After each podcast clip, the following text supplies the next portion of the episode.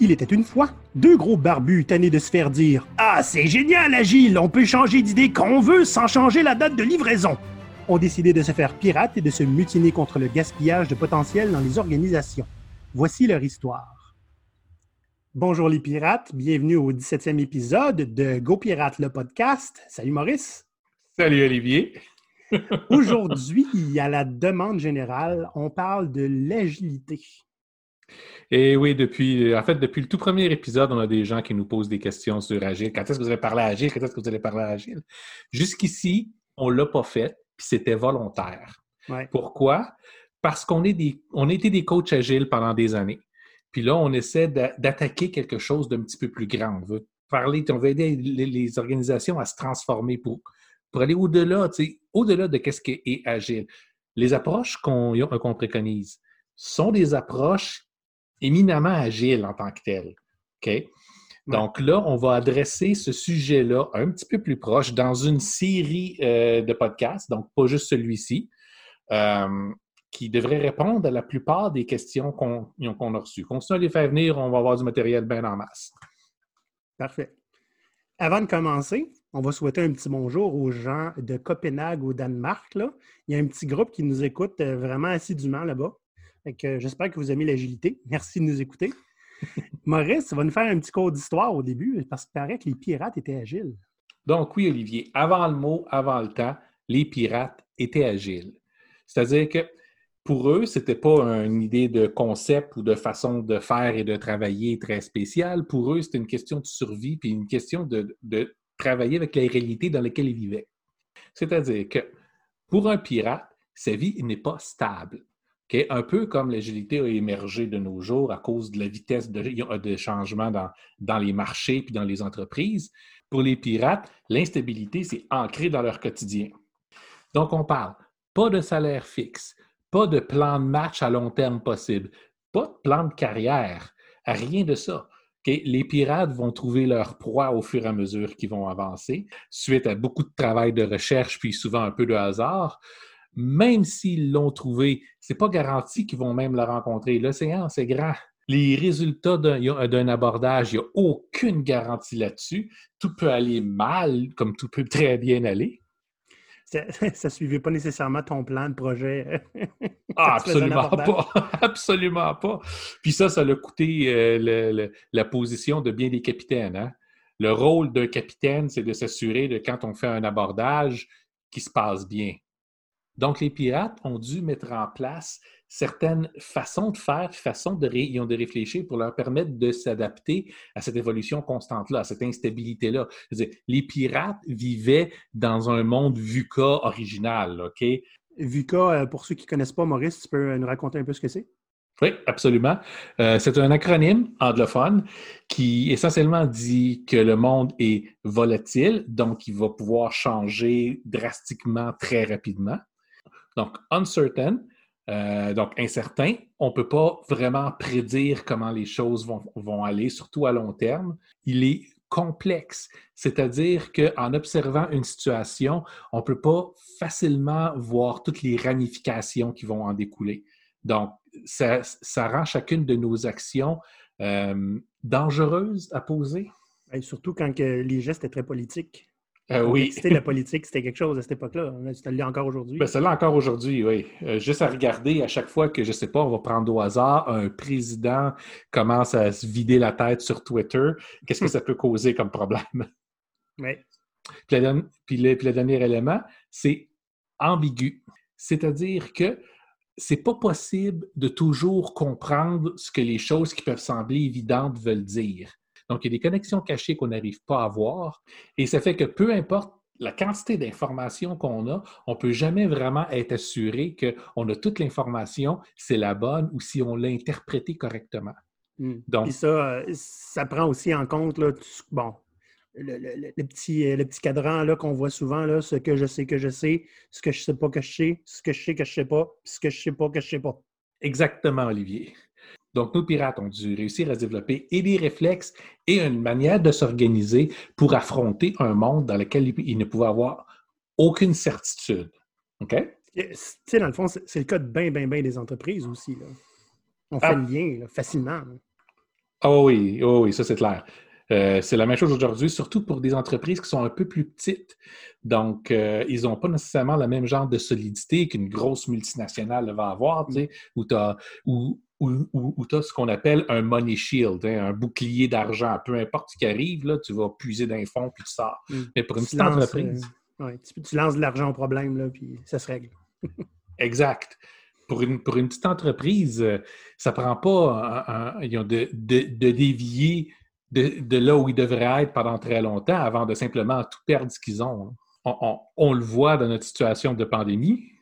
Eh oui. Euh, donc, les pirates ont dû se développer certains outils pour être en mesure de, changer leurs objectifs extrêmement rapidement. Par exemple, l'Assemblée générale sur un navire pirate peut être appelée à n'importe quel moment par n'importe quel pirate. Tu vas voir le quartier maître, puis tu dis, OK, là, on a un sujet important à, discuter.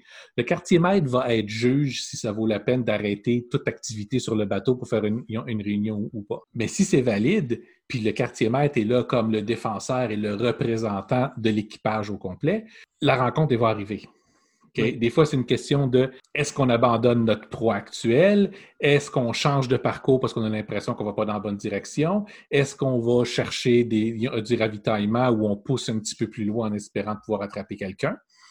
Donc, des fois, c'est juste de réaliser, OK, on commence à être dans l'eau chaude, il y a de plus en plus de patrouilles, il y a des gens qui sont spécifiquement après nous. Il est peut-être temps qu'on aille prendre des vacances à l'autre côté du monde.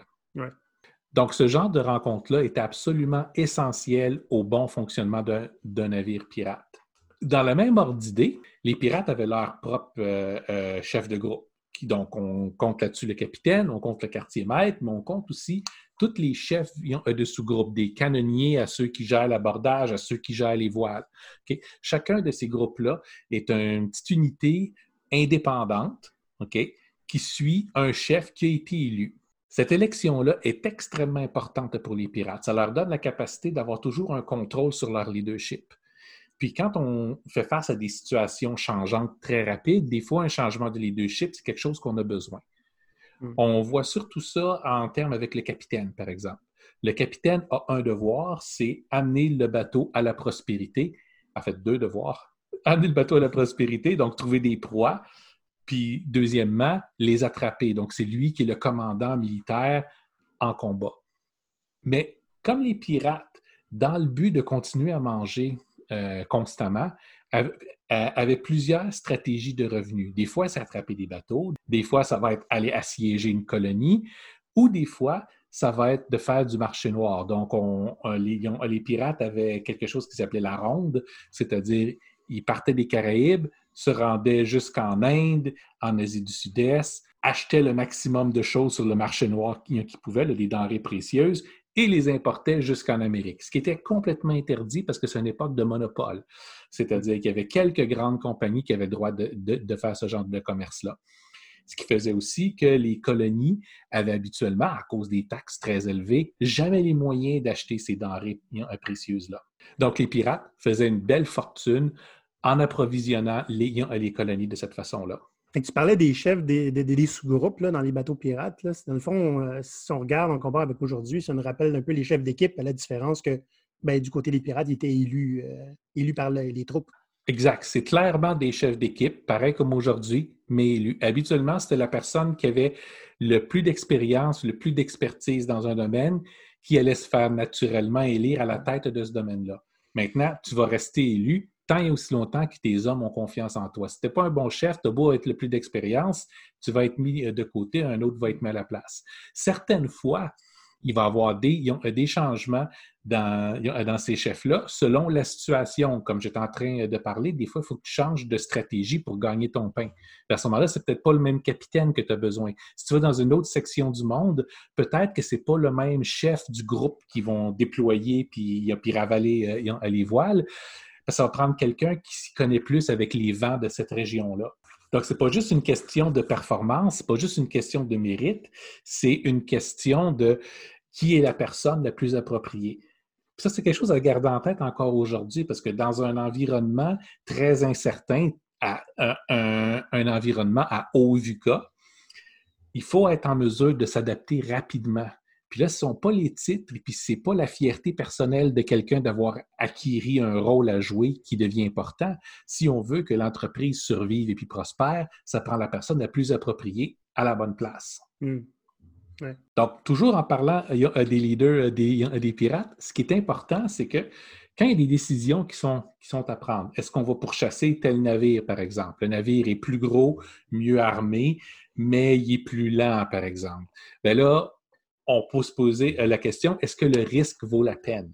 Est-ce que notre réputation est assez grande qu'on pense que malgré sa taille et le fait qu'il est mieux équipé, il va probablement se rendre? Mm-hmm. À ce moment-là, on fait appel à nos chefs d'équipe parce que ce sont des experts.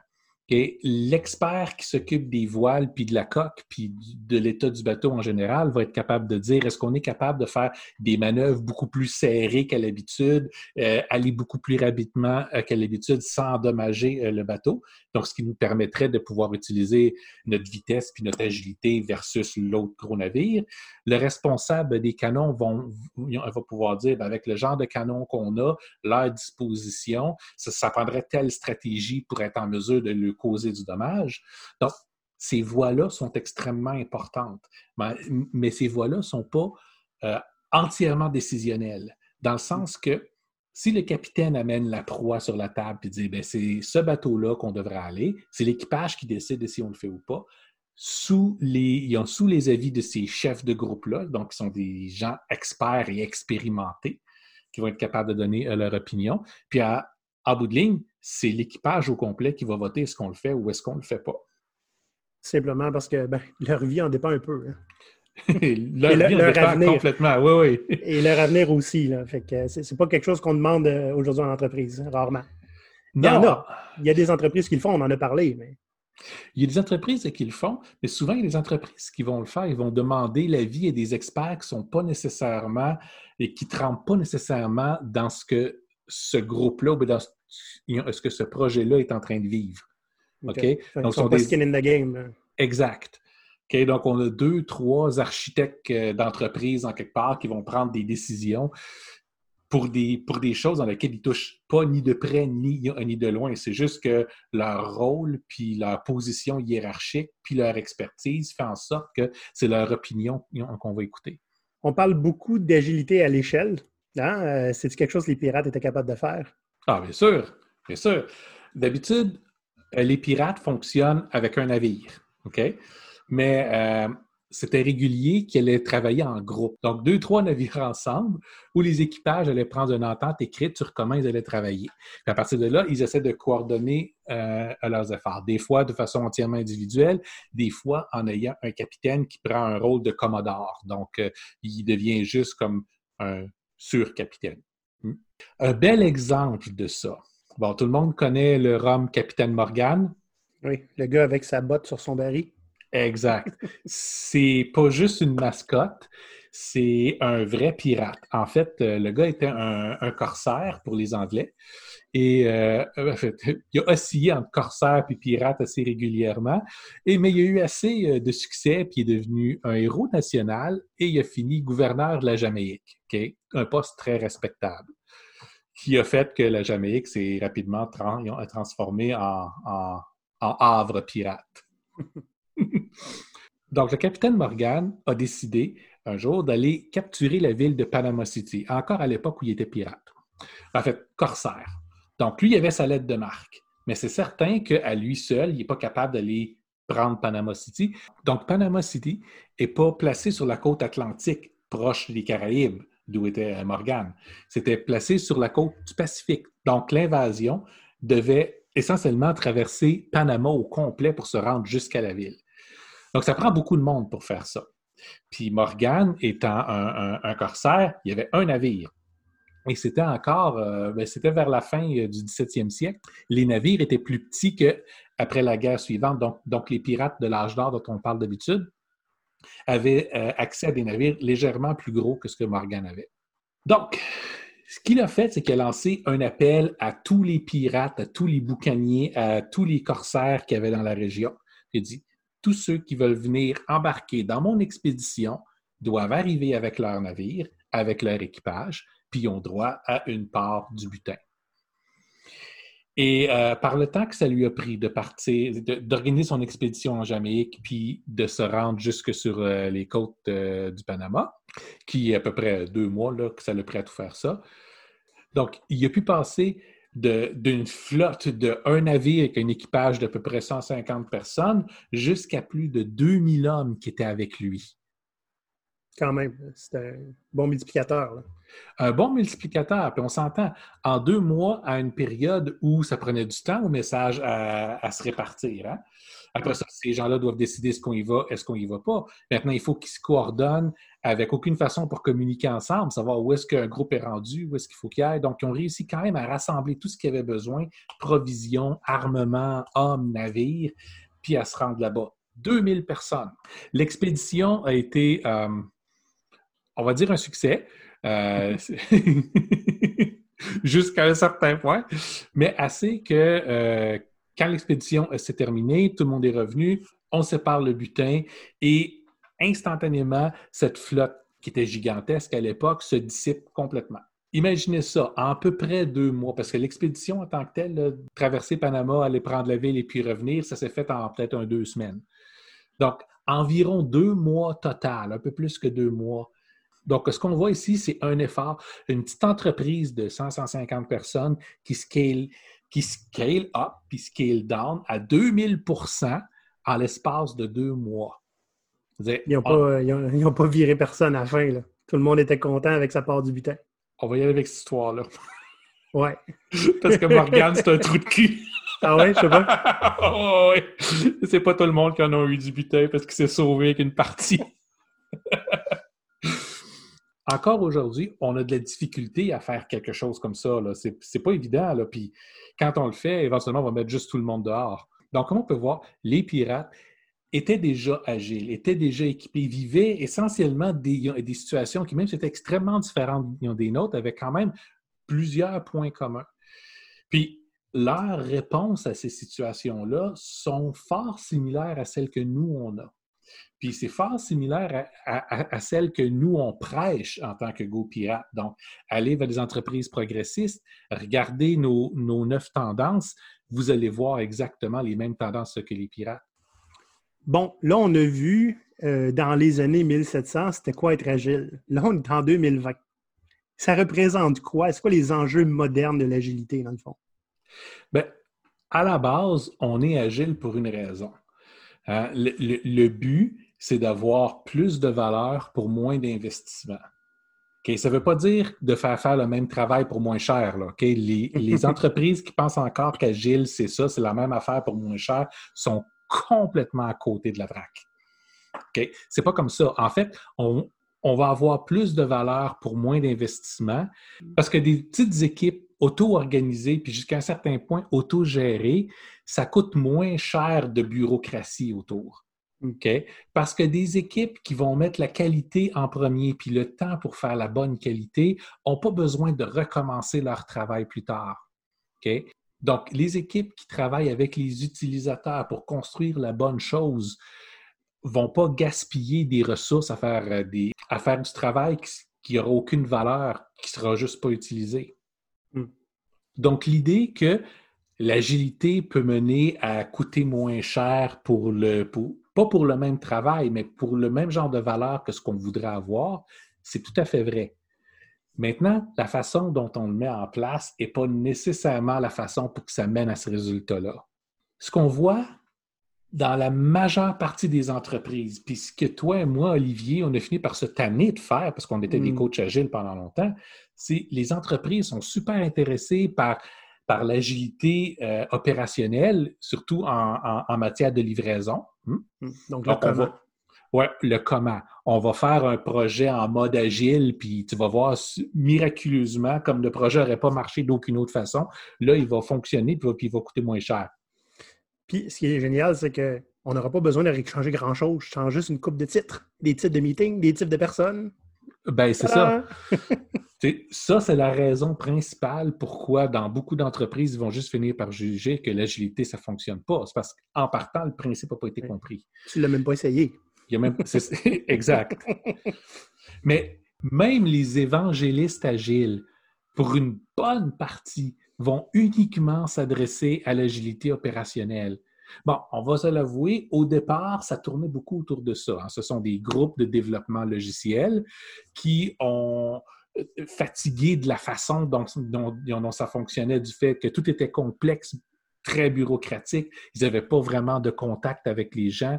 Tout devenait une longue euh, débat, discussion de contrat plutôt que de faire avancer euh, les projets. Donc, ils ont amené les grands principes qu'on retrouve dans le manifeste agile. Pour ceux qui ne connaissent pas le manifeste agile, donc ça vient simplement en quatre valeurs, OK? C'est les individus et les interactions plus que les processus et les outils. Le logiciel fonctionnel plus que la documentation très, très exhaustive. Euh, la collaboration avec le client plus que les euh, négociations contractuelles. Et répondre, la capacité de répondre aux changements euh, plus que celle de suivre un plan. Quand on dit plus que, c'est que le côté droite du manifeste est important, mais on préfère aller avec le côté gauche, dans le fond, hein, avec le, début des phrases. Donc, on donne priorité, en fait, à une plus grande collaboration, une meilleure flexibilité, puis un produit plutôt que. Ou, ou, un service, si c'est ça qu'on fait, mais plutôt qu'une négociation, beaucoup de documentation ou de la bureaucratie. Voilà. Il y a 12 principes qui sont, qui sont attachés à ce manifeste-là, mais on va vous épargner. Ben, c'est très, très centré sur le logiciel. Là. Alors que l'on parle un petit peu plus de l'agilité, c'est démocratisé beaucoup depuis. Oui, c'est ça, ça l'a changé énormément. Euh, puis en fait, c'est le sujet que je veux aborder là, c'est l'agilité opérationnelle. Donc, même les évangélistes agiles sont encore pris sur l'agilité opérationnelle. Parlent encore de comment on fait agile. Même si on dit, ah, ben c'est dans ta tête, c'est un mindset, c'est une façon de penser, c'est une philosophie, mais la philosophie est encore là, mais c'est souvent les mêmes personnes qui vont nous arriver avec leur guide Scrum sur comment on exécute dans un modèle particulier. Bon, maintenant, il y a beaucoup plus d'approches que juste Scrum à, Agile. Puis là, je ne veux pas parler contre Scrum. Là, Tout ce que je veux dire, c'est quand on parle d'agilité, il faut sortir de l'agilité opérationnelle aujourd'hui. L'agilité est rendue ailleurs, elle est rendue à un niveau stratégique. Une entreprise au complet peut être agile. Puis c'est pas parce que l'entreprise au complet va faire du Scrum. Okay? Puis c'est pas non plus parce que l'entreprise au complet va juste décider d'adopter Safe, OK? Qui essentiellement. Euh, OK, non, parlons-en de Safe. Vas-y, on t'écoute. Maurice a une opinion sur Safe. Puis euh, comment je vais faire. Comment est-ce que je peux dire ça pour ne pas frustrer personne? Tu réussiras pas, Maurice. ben, sais-tu, j'y ai pensé après-midi, puis j'étais arrivé sur quelque chose de pas si pire. Safe, c'est un bel exemple d'agilité opérationnelle dans un, encadrement stratégique qui n'a pas changé. On change les noms, on change les termes, on modifie un peu la structure, mais essentiellement, c'est comment faire pour euh, avoir multiples groupes qui travaillent sur des projets énormes dans une structure qui est énorme et monolithique. L'agilité moderne, l'agilité à un niveau d'entreprise, l'idée est de briser ces, gros monolithes-là. Pas de trouver une façon pour être capable d'opérer dans un format lean ou agile dans des monolithes. C'est d'aller à l'inverse. Une de nos tendances, c'est d'aller vers des équipes et des modèles organisés en réseau. Il faut penser petit, mais connecté, plutôt que penser gros, puis se demander comment notre grosse affaire peut être livrée en coordonnant tout le monde. Si on fait ça, ça reste que ce n'est pas de la vraie agilité. C'est de l'agilité au niveau opérationnel, mais l'effort qu'on fait, le projet en général, puis l'entreprise au complet, elle-même n'est pas agile. Mmh, c'est tout organisé autour d'une entité éléphantesque. C'est ça. C'est c'est une belle façon pour rentrer de l'agilité opérationnelle dans un environnement qui ne l'est pas et qui ne veut pas le devenir. Mais à ce moment-là, c'est payer beaucoup d'argent, puis faire beaucoup de changements qui vont être difficiles pour certains, puis alourdir quelque chose, une machine qui est déjà lourde, pour juste être en mesure de pouvoir dire on veut livrer d'une autre façon. C'est-tu dans ces cas-là, Maurice, que tu expliques que souvent c'est juste en haut qui disent ben, Vous voulez changer? Ben, changez, vous autres en bas. Haut, on ne change pas, nous autres. Oui, je dis ça parce que je le vois super régulièrement en entreprise. Je ne veux pas juste mettre ça sur Safe, que c'est Safe qui donne ça, puis Safe, c'est la seule réponse à ça. Ce ne serait pas, pas juste envers les gens qui font, qui font du Safe. Dans la plupart des cas, les entreprises vont opter d'aller vers Safe parce que c'est mieux organisé que ce qu'ils ont. Hmm, ça veut dire qu'ils partent de loin c'est une entreprise qui ne sont pas prêts à se transformer puis devenir une entreprise agile, à penser stratégiquement de façon agile, puis d'organiser l'ensemble de leur structure pour qu'elle devienne agile puis d'aller chercher les bénéfices. Mais ils s'aperçoivent que juste de prendre quelques équipes isolées puis leur dire, ben, vous êtes agile, vous autres, mais dans notre modèle, c'est-à-dire que plutôt que que ça marche mal pour nous de travailler avec vous, maintenant ça va marcher mal pour vous de travailler avec nous parce qu'on ne change pas les budgets, on ne change pas la façon dont on organise les ressources, euh, mm-hmm. incluant les gens. Euh, vous êtes une équipe agile, on s'attend à ce que vous ayez haute performance. Fait que mardi, mercredi, jeudi, toi puis toi, vous faites partie de l'équipe, mais les autres journées, vous êtes ailleurs. Euh, la semaine prochaine, on va vous rentrer deux nouveaux intégrateurs qui devraient repartir la semaine d'après, mais inquiétez-vous pas, on va vous les remplacer par deux autres. Le nombre de fois où on a entendu des absurdités comme ça, dans un environnement agile, ça, ça ne permet pas de fonctionner. C'est se tirer dans le pied, puis le projet va aller mal. Tu ne règles pas ton problème, tu vas juste l'empirer. Boris va arrêter de faire son run. Je m'excuse. Oui, mais on aime ça, nous autres. On paierait pour ça. Ouais. J'ai pas assez de bière. Si vous voulez m'entendre chialer comme ça, suffit de me payer la bière. Hein. Donc, pour aller vers l'agilité à un niveau stratégique, ça prend un changement dans, les dynamiques de discussion qu'il y a à l'interne dans l'entreprise. En partant, il y a certains principes qu'on voit en place depuis une trente, quarantaine d'années. non, on va ouvrir une parenthèse ici. Il y a deux groupes de personnes que j'ai rencontrées dans toute mon expérience qui comprennent Agile facilement et qui qui l'acceptent facilement. OK?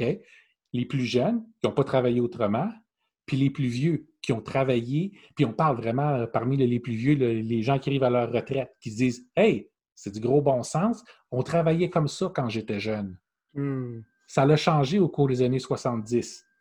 C'est dans les années 70 que est montée l'idée que l'existence d'une entreprise, c'est pour donner de la valeur à ses actionnaires. Rien d'autre que ça. C'est de la valeur à court terme pour les actionnaires. On n'essaie pas d'investir sur le long terme, on n'essaie pas d'aller chercher quelque chose qui est soutenable, on veut juste tirer le maximum d'argent maintenant. Donc, cela fait développer des très mauvais réflexes. Donc, par exemple, toute l'obsession qu'on voit essayer de diminuer des coûts. Hmm. OK? Alors que notre bureaucratie dans les entreprises n'arrête pas d'augmenter. Il y a de plus en plus de personnes qui sont là pour surveiller les autres, remplir de la paperasse, puis essayer de couper des coûts. Tu payes du monde 80 000 par année pour qu'ils coupent dans des coûts. C'est écœurant.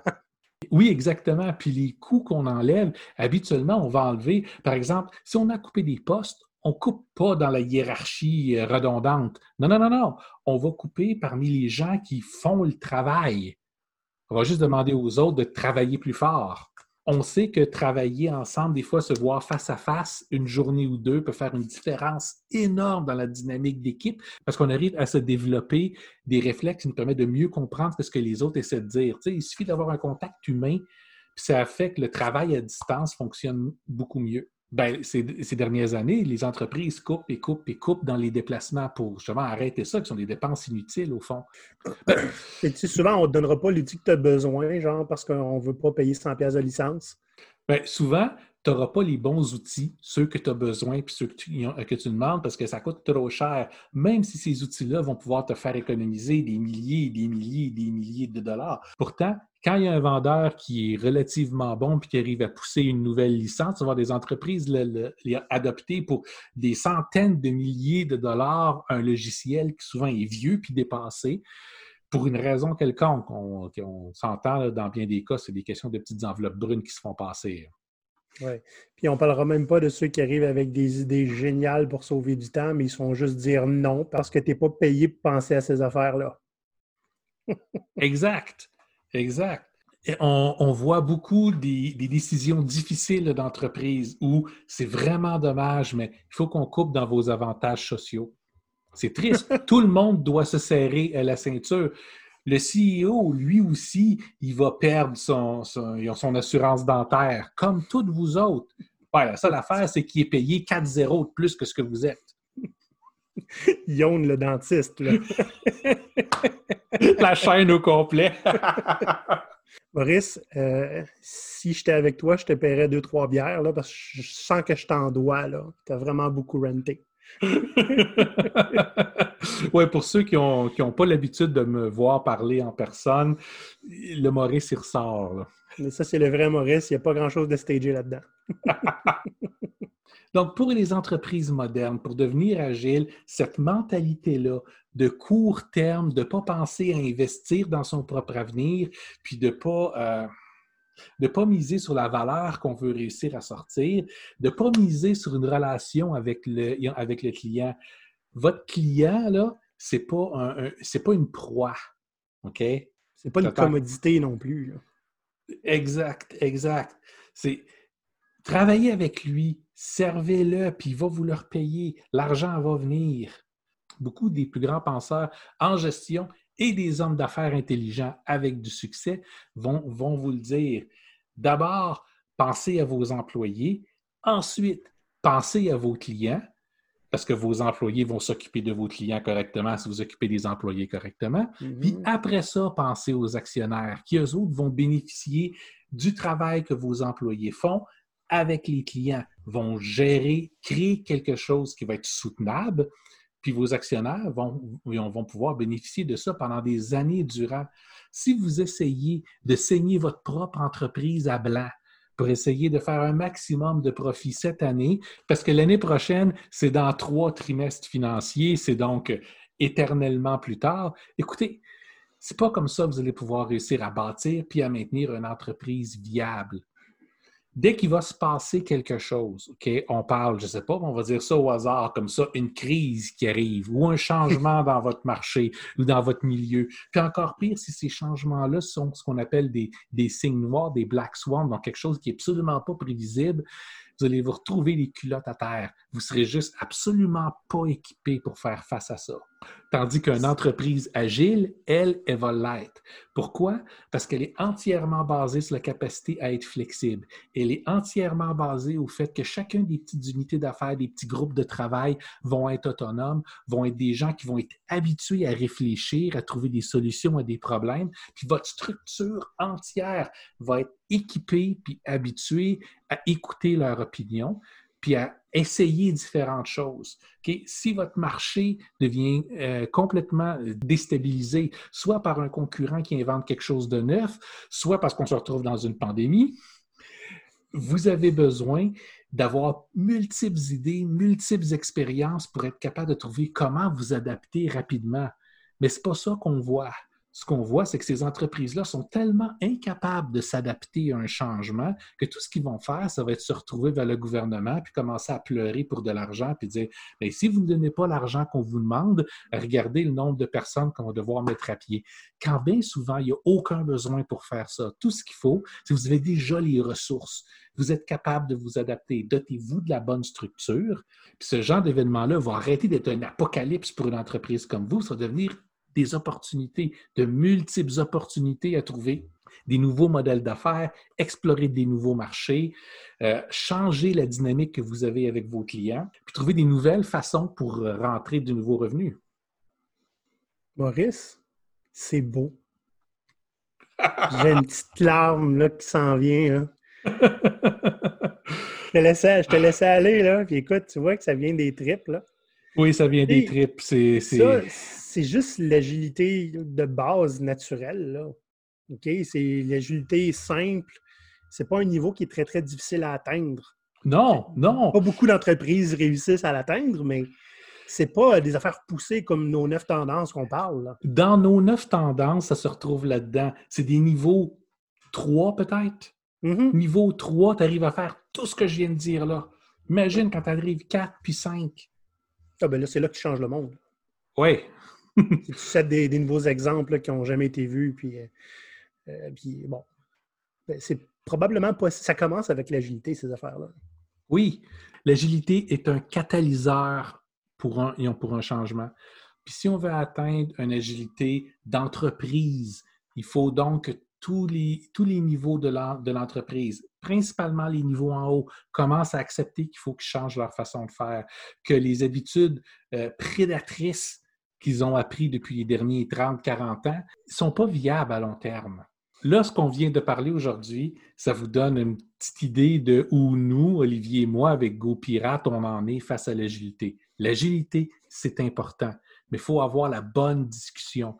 Ce n'est pas une question de tomber en guerre sur c'est quelle approche d'exécution agile qui est la meilleure. Puis ça, on va en parler dans un autre épisode. En fait, on va mhm. parler on va avoir plusieurs épisodes avec des, étiquettes agiles pour que vous puissiez les trouver plus, plus facilement, que ce soit pour le podcast ou que ce soit euh, sur nos vidéos. Allez les voir. Mais ça, c'est notre position de base. On aime agile, mais on aime un agile moderne, on aime un agile qui va pouvoir nous amener plus loin, pas un agile qui va réchauffer les mêmes discussions qu'on a depuis 20 ans. J'ai entendu encore sur LinkedIn cette semaine des gens qui partaient avec une chicane entre Lean et Agile, puis lequel qui est le meilleur. On s'entend, c'est Lean puis Scrum qui était la, grosse discussion. bon sang, on l'a eu, cette discussion-là, OK? Il y a eu les guerres agiles de la fin des années 2000 où on avait Scrum, Scrum Dan, puis Kanban, puis c'était la chicane entre les trois, OK? C'est passé, ça. OK? Maintenant, Lean et puis Agile, là, si vous ne savez pas encore, ligne et agile, c'est pas mal la même affaire maintenant, OK? Les mêmes intentions sont, derrière. Les exécutions vont être un petit peu différentes. Les organisations vont être un petit peu différentes. Savez-vous quoi? C'est pas important. L'important, c'est que l'intention soit toujours la même. On va voir ça plus en détail dans des épisodes suivants, parce que là, Maurice, il faut qu'il se taise. tu veux-tu que j'aille t'acheter un punching bag après ça, Maurice? Non, non, non, non, ça va être bon. On enregistrera un autre épisode, puis là, on va commencer à parler des, des, approches agiles que nous, on enseigne habituellement. Puis on va pouvoir, après ça, parler des, de, certaines mauvaises habitudes, mauvaises tendances, comment on peut les, les rattraper, comment on peut les, changer, comment on peut changer le mindset, pas juste chez les dirigeants d'entreprise, mais chez les agilistes eux-mêmes. Et ça, ça inclut les Scrum Masters puis les coachs. Il faut voir plus grand que ce qu'on a pris l'habitude de voir. Puis je dis ça, puis je dis pas ça pour parler contre personne ici, OK? Une des raisons pour lesquelles on a décidé, Olivier puis moi, de plus être des coachs agiles, c'est parce qu'on se fait mettre dans des petites boîtes constamment, partout où on va. Puis les autres coachs agiles, euh, peu importe si ce soit des, des, des, employés à temps plein pour une entreprise ou que ce soit des consultants comme nous on l'était, c'est la même chose. On vit dans un encadrement, puis on dit voici comment ça va être, ben sois agile là-dedans. Puis pour survie, tu finis par accepter que c'est comme ça que, que ça fonctionne. Puis on perd notre voix on a décidé de ne plus perdre notre voix puis d'aller en reforger une nouvelle. Mm-hmm. Donc, on, on, va adresser ces points-là avec vous dans les semaines qui vont venir. Puis, euh, Maurice, euh, on se garde un petit peu de temps pour une coupe d'histoire d'horreur quand même. Ah oui, prochain épisode. là, on va sortir des belles histoires que toi et moi, Olivier, on a vécues. Oui. Et euh, on invite naturellement tous nos auditeurs à venir nous raconter vos histoires d'horreur à Gilles.